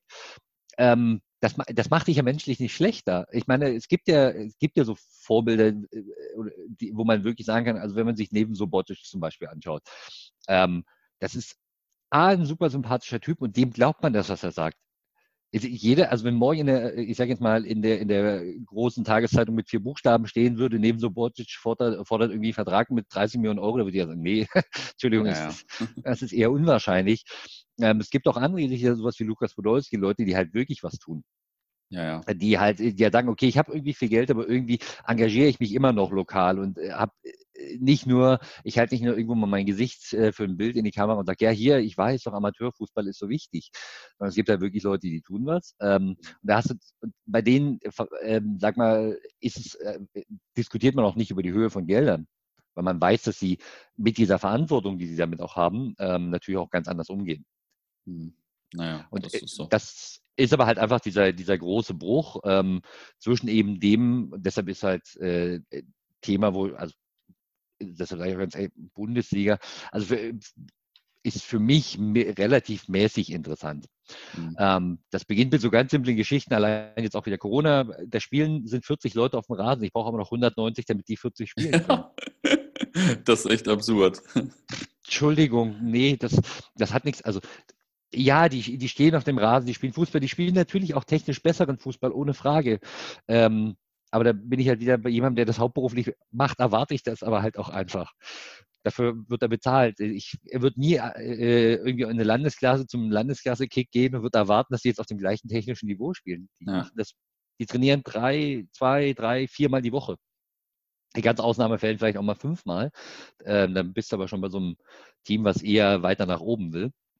Ähm, aber dass, dass wir da Maß und Mitte für, für alles rundherum verloren haben, ähm, ist halt so offensichtlich. Und deshalb es gibt äh, eben genug zu kritisieren am Profifußball. Ich glaube halt einfach, und das hast du vorhin auch so schön gesagt, die Leute gehen hin und wenn wir das jetzt unter, unter ganz wirtschaftlichen Aspekten sehen, solange die Nachfrage da ist, solange dieses Produkt so angenommen wird, wie es da ist, wird das auch weitergehen. Ähm, Nichtsdestotrotz halte ich es für vollkommen richtig, dass wir Organisationen wie die Fanverbände haben, die immer wieder auf diese Missstände hinweisen, Total. die auch, da kann man durchaus sagen, auch manche natürlich über das Ziel hinausschießen, ähm, ja, das muss man ja, um gehört zu werden in Teilen, sage ich mal. Ne? Du musst ja auch, ich sag mal, bei den Ultras kann man auch mal sagen, ist ein bisschen zu radikal oder so. Ist vielleicht auch ein bisschen radikaler als meine Meinung mittlerweile. Nur du musst ja irgendwie einen Gegenpol binden, äh, bilden und deswegen äh, finde ich es immer ganz gut, wenn die Ultras noch ein bisschen radikaler sind, als meine Meinung ist. Ich, ich, naja, wie gesagt, radikal ist ja, radikale hat ja immer auch eine Radikalität hat ja irgendwo Grenzen. Ja, also natürlich, äh, nat natürlich gibt es den Punkt, dass du, ähm, dass wenn du feststellst, okay, sorry, aber eigentlich, wir haben es jetzt schon mehrfach angemacht, interessiert ja eigentlich niemand dafür, dass du natürlich, ähm, also wenn du, äh, jetzt mal ganz blöd, wenn du halt irgendwann sagst, okay, wir haben jetzt die ganze Zeit geredet, wir haben geredet, geredet und eigentlich passiert ja nichts. Ähm, dass du natürlich irgendwann versuchst, einen, eine Zacken drüber zu gehen, ähm, um halt wirklich diese Aufmerksamkeit zu bekommen. Entschuldigung, das sehen wir in allen gesellschaftlichen Bereichen. Das ist Klar. nun mal der einzige Weg, Klar. den du machen, den du gehen kannst. Und jetzt, da kommst du dann auch wieder auf das Thema Monopol. Ähm, äh, da geht's halt nicht anders. Ähm, ich finde aber trotzdem, äh, bei der einen oder anderen Geschichte muss man, ich glaube, das wissen, wissen die meisten unserer Gruppen aber im Nachgang auch selber, ja, das hätte man auch anders lösen können, wäre mit dem gleichen Ergebnis rausgekommen, es wäre nicht ganz so negativ geworden. aber wie gesagt, ich verstehe, ich verstehe auch da, aber auch da, auch da, glaube ich, gibt es halt einfach irgendwann eine Frustrationstoleranz, ähm, die, oder ein, ein Frustlevel, was einfach irgendwann überschritten ist. Das ist halt typisch menschlich. Das ist, mag nicht schön sein im Ergebnis, aber es ist halt irgendwo nachvollziehbar. Ähm, und da muss man halt viel eher die Frage stellen, wie kann es sein, dass Leute so einen Frust aufbauen, dass sie eigentlich zu einem Punkt kommen, dass sie sagen, mir ist vollkommen egal, was jetzt hier die Konsequenzen draus sind. Aber das ist der einzige Weg, so radikal vorzugehen, damit wir überhaupt noch irgendwie gehört werden. Ja. Das ist eigentlich ein Zeichen dafür, dass ähm, alle vermeintlichen Gespräche doch immer äh, nur so, ja komm, wir tun jetzt mal so, als würden wir mit uns reden. Und das ist auch beim letzten Mal, da sollte es dann irgendwie ein Gespräch geben, dann gab es ein Gespräch und erst, wir reden nicht drüber und auf einmal gibt es doch eine Pressemitteilung, wo man einfach daneben sagt, sorry, aber wenn ihr wirklich an einem Gespräch interessiert seid, dann führt das doch. Und wenn ihr fordert, es wird nicht veröffentlicht, dann veröffentlicht das auch niemand. Dann redet euch nicht im Nachgang, ja, das wusste irgendwie der Schwippschwager vom, äh, vom, äh, vom Pressekoordinator ja. hat das wieder nicht gewusst. Nee, sowas, solche Sachen passieren nicht. Also ja. dafür bin ich lange genug in Großorganisationen, sowas passiert nicht zufällig. Und das untergräbt einfach massiv den Vertrauen in, das, in den Fußball und auch in die in, in, in Organisationen, wenn sowas einfach ständig passiert. Und ich glaube, dass der, dass der Zusammenspiel von, äh, von Fangruppierungen, von Vereinen und ähm, für den gesamten Fußball einfach extrem relevant ist. Und das, auch das sieht man jetzt wieder in der Corona-Krise. Ich ähm, schlage so ein bisschen die Hände über dem Kopf zusammen, wenn sich auch schöne Politiker irgendwie hinschauen und sagen, ja, also die Ultras sind ja viel zu intelligent, um ihren Kritikern jetzt, Entschuldigung, das klingt so, als wäre das jetzt irgendwie eine Überraschung. Ja. Als wäre das jetzt, Mensch, Ultra, nee, die sind, ex also äh, Ultragruppierungen machen sich extrem Gedanken. Die sind nicht nur die, die irgendwie im Stadion, ähm, äh, ich sag mal, für gute Stimmung sorgen, sondern auch da hat man jetzt gesehen, die sorgen, die kümmern sich äh, mit, mit Förderaktionen darum, dass irgendwie Leute, die nicht einkaufen können, dass die ihr Essen bekommen. Die spenden ewig viel Geld für verschiedene Organisationen, für verschiedene Vereine. Ähm, sie machen so viel, was eigentlich den, den sozialen Zusammenhalt außerhalb des Feldes fördert. Mhm. Ähm, das ist das Einzige, was ich mir wünschen würde. Ich weiß, dass es ähm, ein ganz, ganz, ganz großer Wunsch ist.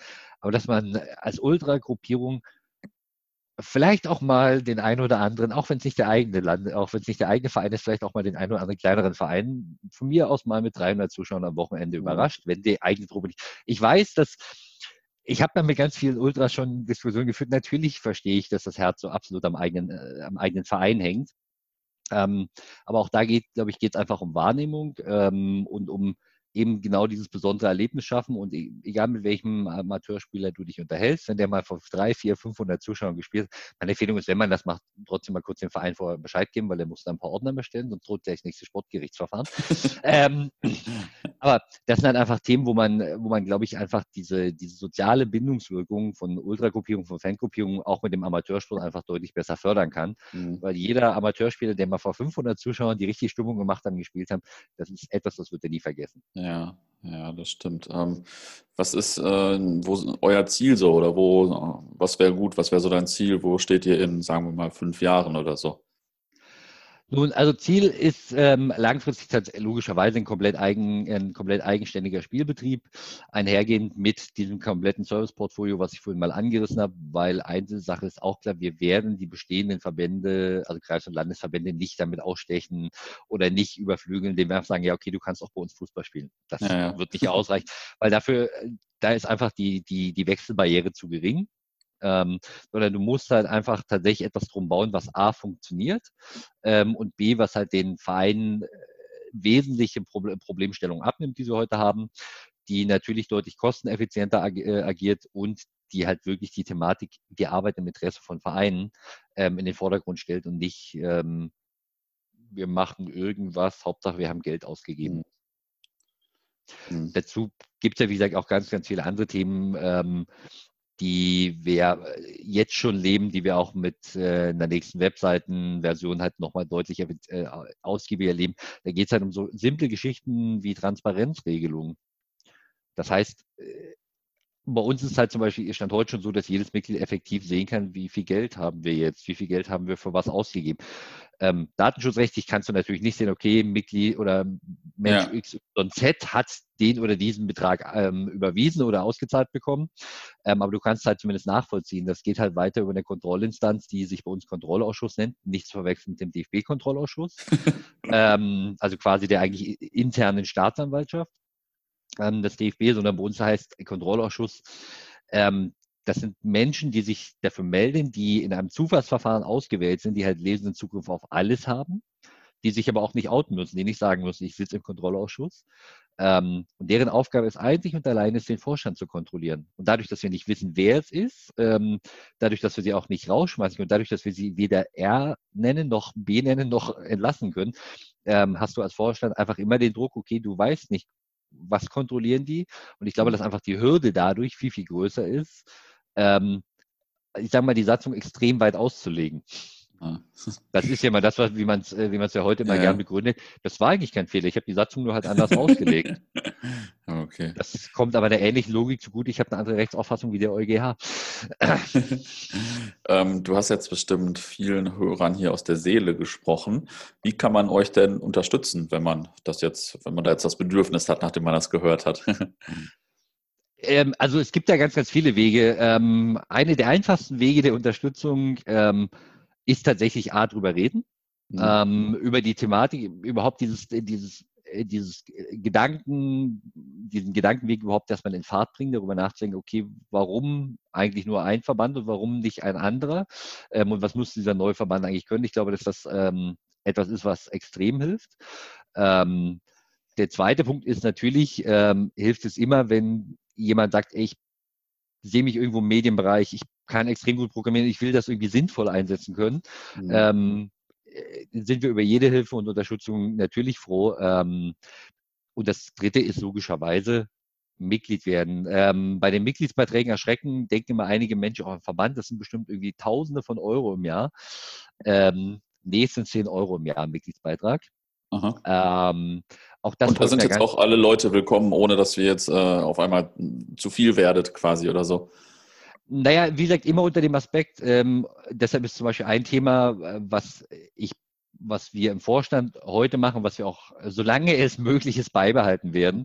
Ähm, wenn wir Mitglieder haben, die hinzukommen, das haben wir immer wieder mal, dass Leute dazukommen, mit denen wir, mit denen eigentlich keiner von uns gesprochen hat. Die sind ja. irgendwie bei uns gestolpert, haben das verfolgt, sind über irgendeine Berichterstattung gestolpert und sagen, ach Mensch, jetzt werde ich Mitglied und keiner von uns kennt die irgendwie dass wir immer so eine Art, ich nenne es mal, ähm, Willkommensgespräch machen. Also Willkommensgespräch, okay, der mhm. ist jetzt irgendwie schon Mitglied und wir telefonieren. Das, das sind so Gespräche, die dauern meistens eine Stunde bis anderthalb, manchmal auch zwei, wo wir einfach erklären, wo stehen wir gerade, was sind so gerade die Themen, an denen wir sind, äh, an, an, äh, an denen wir arbeiten.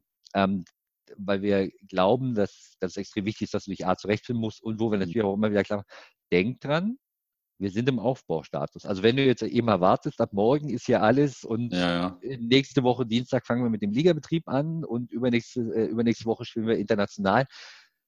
Schöner Gedanke, ich hatte halt nur mit der Realität wenig zu tun. Ja. Ähm, deshalb natürlich wieder, ähm, wir freuen uns über jedes Mitglied, wir geben aber halt immer wieder zu bedenken, wir sind in der Aufbauphase, das heißt, viele Themen werden ähm, müssen dann natürlich erst erarbeitet werden. Ähm, wer jetzt also natürlich schon einen voll funktionsfähigen Verband mit allen Facetten erwartet, dem sagen wir das auch ganz offen und ehrlich, ähm, weil ich glaube, mehr als, als aus da auch wieder offen und transparent zu sein, wo wir gerade stehen, was aktuelle Herausforderungen sind, können wir an der Stelle nicht tun. Mhm. Okay, ähm, zum Abschluss muss hier jeder im Podcast immer eine Anekdote aus seiner Fan- oder Fußballkarriere, in welcher Funktion auch immer, erzählen. Und ja, so auch du. Ja, ich bin bei, ich bin bei dem Thema Fan, äh, aus deiner Fankarriere bin ich ähm, kurz ein bisschen schutzig geworden, ähm, weil ich vorhin schon mal erwähnt habe, ich bin mit 14 Schiedsrichter geworden und die mhm. Schiedsrichter bedingt ja tatsächlich zwangsweise Neutralität. Ja, ja. Ähm, und es ist tatsächlich bei mir so, also ich äh, drücke keinem Verein übermäßig die Daumen, sondern ich gucke extrem gerne Fußball. Aha. Ich freue mich, ähm, äh, wenn das äh, mag, mögen jetzt so fünf Euro fürs Phrasenschwein sein. Ich finde sicherlich auch noch einen Verein, wo ich die gut platzieren kann.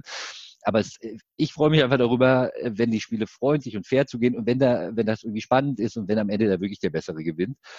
Manchmal hat, hat der Bessere auch einfach nur ein bisschen mehr Glück als der andere. Ähm, deshalb aus, aus meiner Fankarriere wäre eher schwierig. Bei mir ist halt eher so äh, Anekdoten aus einer, aus einer Schiedsrichterlaufbahn. Ähm, und die kann ich Gott sei Dank an der Stelle auch wieder mit, äh, mit der COF verbinden. Ähm, und zwar mit dem letzten großen internationalen Turnier, an dem wir teilgenommen haben, in der Republik Arzak, eine kleine Region zwischen Armenien und äh, Aserbaidschan. Ähm, und dort waren wir letztes Jahr zum, äh, Conifa, Europe, äh, zum Conifa European Football Cup, kurz zur Erklärung. Die Conifa ist ein internationaler Fußballverband außerhalb der FIFA. Mhm. Ähm, deren Mitgliedsvereine sind nicht anerkannte Staaten und Regionen, also sowas also, wie Tibet, Nordzypern äh, und sowas. Nordzypern zum mhm. Beispiel, genau. Ähm, und die haben halt bisher immer im Zweijahresrhythmus ihren, ihre Weltmeisterschaft und ihren Europa, äh, die Europameisterschaft ausgetragen. Und im Normalfall ist es ja als Schiedsrichter so, du kommst auf einen Platz, da möchte dich keiner sehen und sind auch alle froh, wenn das Spiel vorbei ist und du schnell wieder vom Platz runter bist. In Arzak letztes Jahr beim European Football Cup haben wir das das erste Mal erlebt, dass nach Spielende Schiedsrichter 45 Minuten auf dem Platz gehalten wurden. Und zwar nicht, um sie irgendwie zu verprügeln oder anzumaulen, sondern um Selfies mit ihnen zu machen, um Unterschriften zu bekommen. Ähm, und meine Lieblingsstory dazu ist, wie ich nach einem Spiel ähm, auf einmal mit einem Baby im Arm dastand, weil meine Mutter einfach so ihr Kind in die Hand gerührt hat. Ja, ich würde gerne ein Selfie mit dir machen. Danke. Damit hat, also du rechnest einfach in dem Moment damit nicht. Und das ähm, zeigt aber auch, dass man Fußball verrückt sein kann, ohne, auf, ohne Schiedsrichter in irgendeiner Art und Weise anzumaulen. Ähm, äh, sondern, und ich glaube, das ist äh, auch etwas, wo, wo ich finde, woran wir auch alle arbeiten können. Klar kann man mit einer Schiedsrichterentscheidung unzufrieden sein, man muss ihn deshalb trotzdem äh, nicht menschlich ja. abwürdigen. ja, cool. Ich danke dir für die Anekdote und das Interview natürlich. Ja, Moment, bevor du dich jetzt hier aus deiner äh, Anekdote, wenn hier jeder etwas sagen muss, oh nein. Dann, jetzt musst du zugeben. jetzt muss ich eine erzählen, oder ja, was? Ja, äh, wenn du sagst jeder, zum Abschluss muss jeder eine Anekdote. Verdammt, ich habe schon 100 Leute interviewt und keiner wollte bislang äh, selbst eine Anekdote von mir hören. ähm, was gibt es denn für gute Anekdoten ähm, von mir? Ich, äh, ich habe da natürlich selbst noch nie drüber nachgedacht. Ich, vielleicht, ähm, ich räume hier gerade, misste gerade ziemlich meine alten Sachen aus. Ich finde da natürlich viele spannende Sachen. Ähm, vielleicht ist da eine gute Anekdote dabei. Lass mich mal überlegen. Ähm, gute Anekdote. Ja, das ist, äh, jetzt hast du mich erwischt. ähm, ja, das ist, äh, das ist schwierig. Ähm, Gut, be äh, bevor du dir jetzt irgendwas, dann, dann machen wir es dann einfach so mit dem, bei deinem nächsten Podcast musst du dann einfach zwei erzählen. okay, äh, ich habe letztens in der Tat auch schon mal selbst einen erzählt und jetzt überlege ich mir mal zwei für den nächsten. ja, coole Idee, Daumen hoch. Sehr gut. Siehst du? Hat man, so nimmt, so nimmt jeder aus dem Gespräch was mit.